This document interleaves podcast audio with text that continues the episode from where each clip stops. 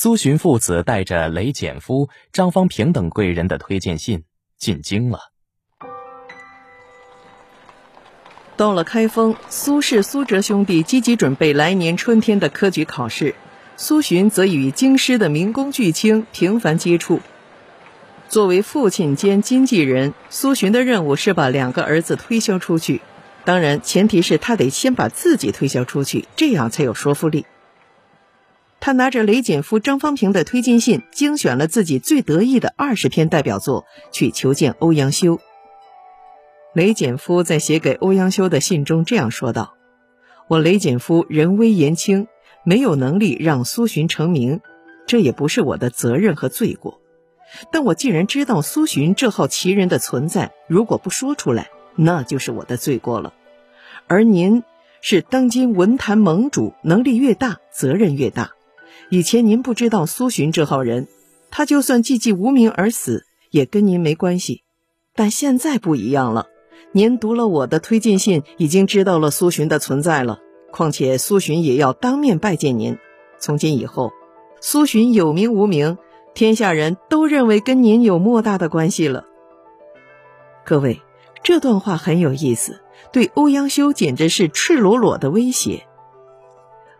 欧阳修本来就是北宋文坛最著名的星探，听说有这么个人自带巨星潜质，赶紧取来文章一读。一读果然很受用，当即就把苏洵捧为当代荀子。他正式向朝廷上了《谏布衣苏洵状》，极力称赞苏洵的文章辞辩宏伟，博于古而遗于今，实有用之言。更重要的是，苏洵此人不是一个只会写文章的文士，而是一个对现实问题能提出解决方案的大才。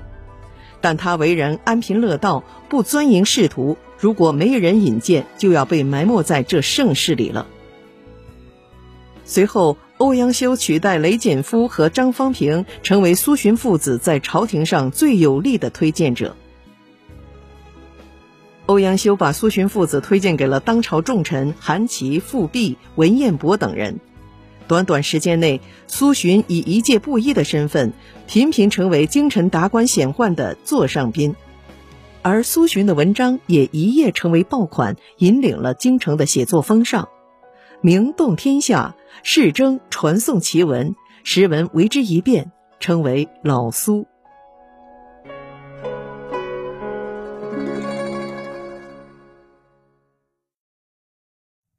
苏洵红了，他的两个儿子马上也红了。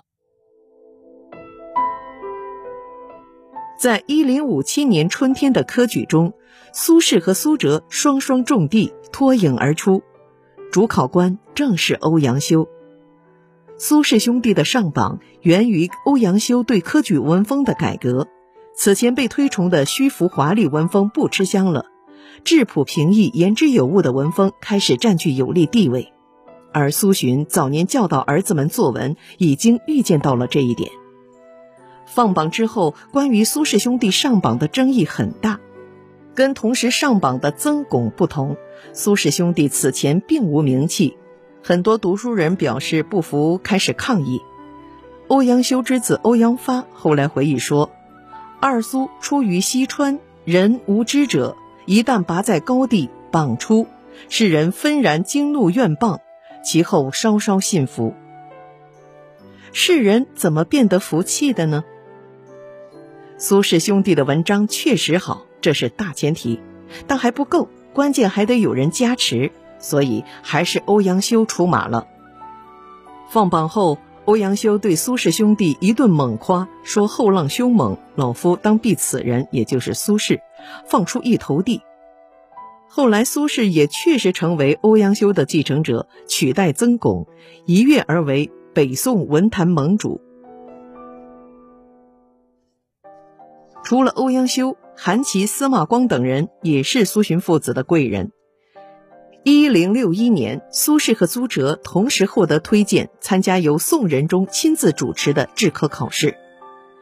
临近考试时间，苏辙突然生病了。宰相韩琦听闻消息，专门向宋仁宗申请考试延期举行。他的理由是，今年的制科考试，苏轼和苏辙两人最有声望。现在听说苏辙病了，如果兄弟俩有一人不能参加考试，将难负众望。宋仁宗同意了，朝廷于是宣布当年的制科考试延期二十天举行。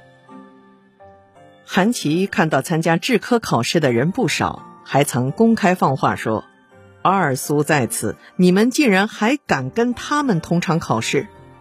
据说此话一出，弃考者十盖八九矣。这次考试一共只录取三人。考官司马光对二苏的策文十分欣赏，将苏轼、苏辙列为最高等，三等予以录取。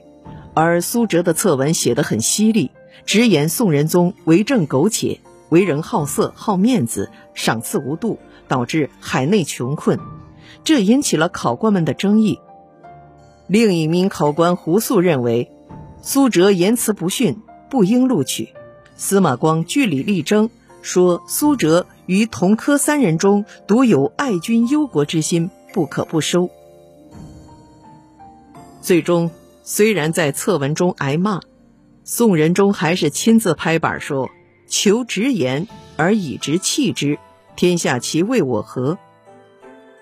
宋仁宗果然爱惜羽毛，于是降一等，以第四等录用了苏辙，对他进行升官。退朝回宫。宋仁宗掩饰不住内心的喜悦，颇为得意地对曹皇后说：“朕今日为子孙得两宰相矣。”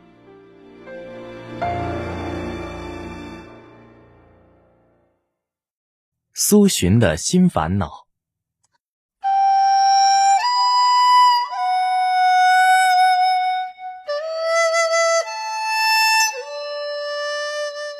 两个儿子已经出人头地，而苏洵自己也成为北宋最为传奇的布衣文人之一，历史再也抹不去他们的名字。当自己名满天下，可与明公巨卿平起平坐之后，他早已消失的斗志又被点燃了。虽然多年无意仕途，但他骨子里是想做帝王师，给时代把脉开方子的。欧阳修等人也希望朝廷能将苏洵引进体制内，授予相应的官职，这给了苏洵很大的期待。然而左等右等，就是等不来朝廷的委任状。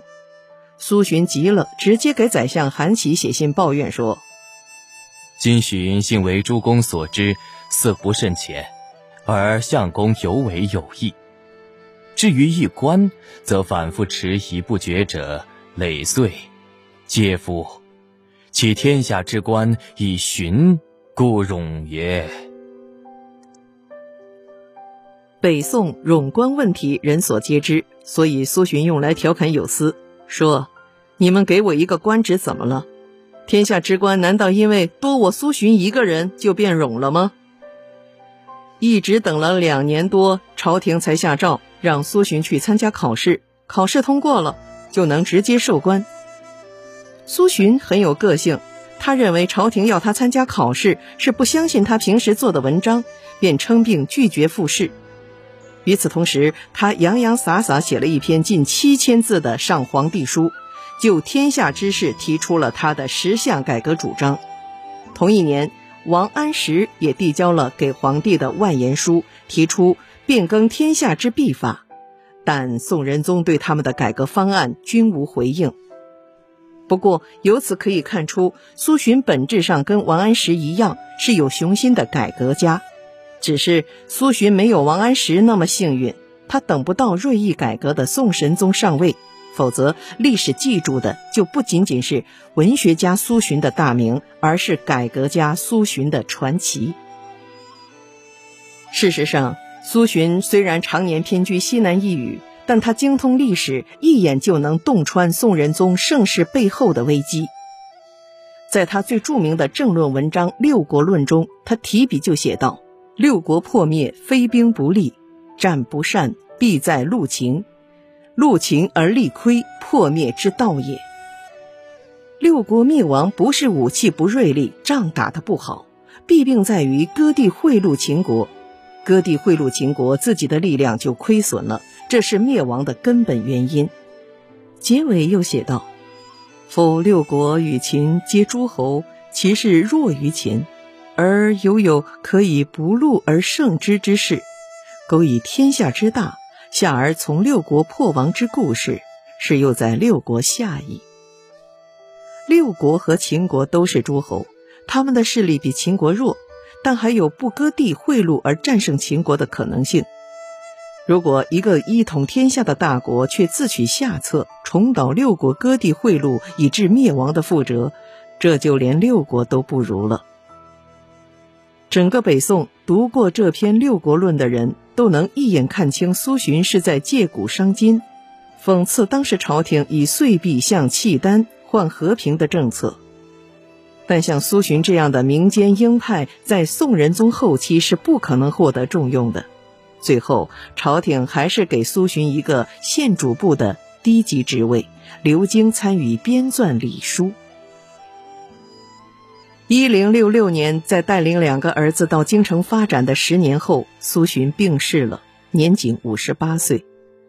苏洵之死震惊朝野。为他做挽词的士大夫达一百多人，自天子辅臣之吕相之士，皆闻而哀之。苏洵死的时候，苏轼三十岁，苏辙二十八岁。此后，兄弟俩宦海沉浮，却被父亲早年预测他们前途的明二子说一一说中。苏辙为人较稳，一度官至副宰相之位，而苏轼锋芒毕露。虽然仕途坎坷，但文明最盛，光耀千年。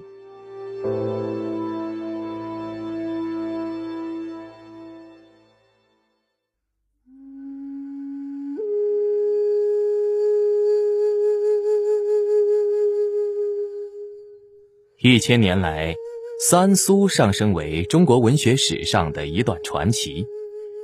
有人喜欢苏洵的豪健。有人喜欢苏轼的奇纵，有人喜欢苏辙的深沉，他们一起进入中国文学最具分量的榜单——唐宋八大家之列，一举占据三席。纵观整部中国史，这样著名的父子三人组合恐怕只有两对。公元一千年以前出现过一对，曹操和他的儿子曹丕、曹植，世称三曹。公元一千年以后又出一对，就是苏洵和他的两个儿子，世称三苏。绝代传奇到此为止。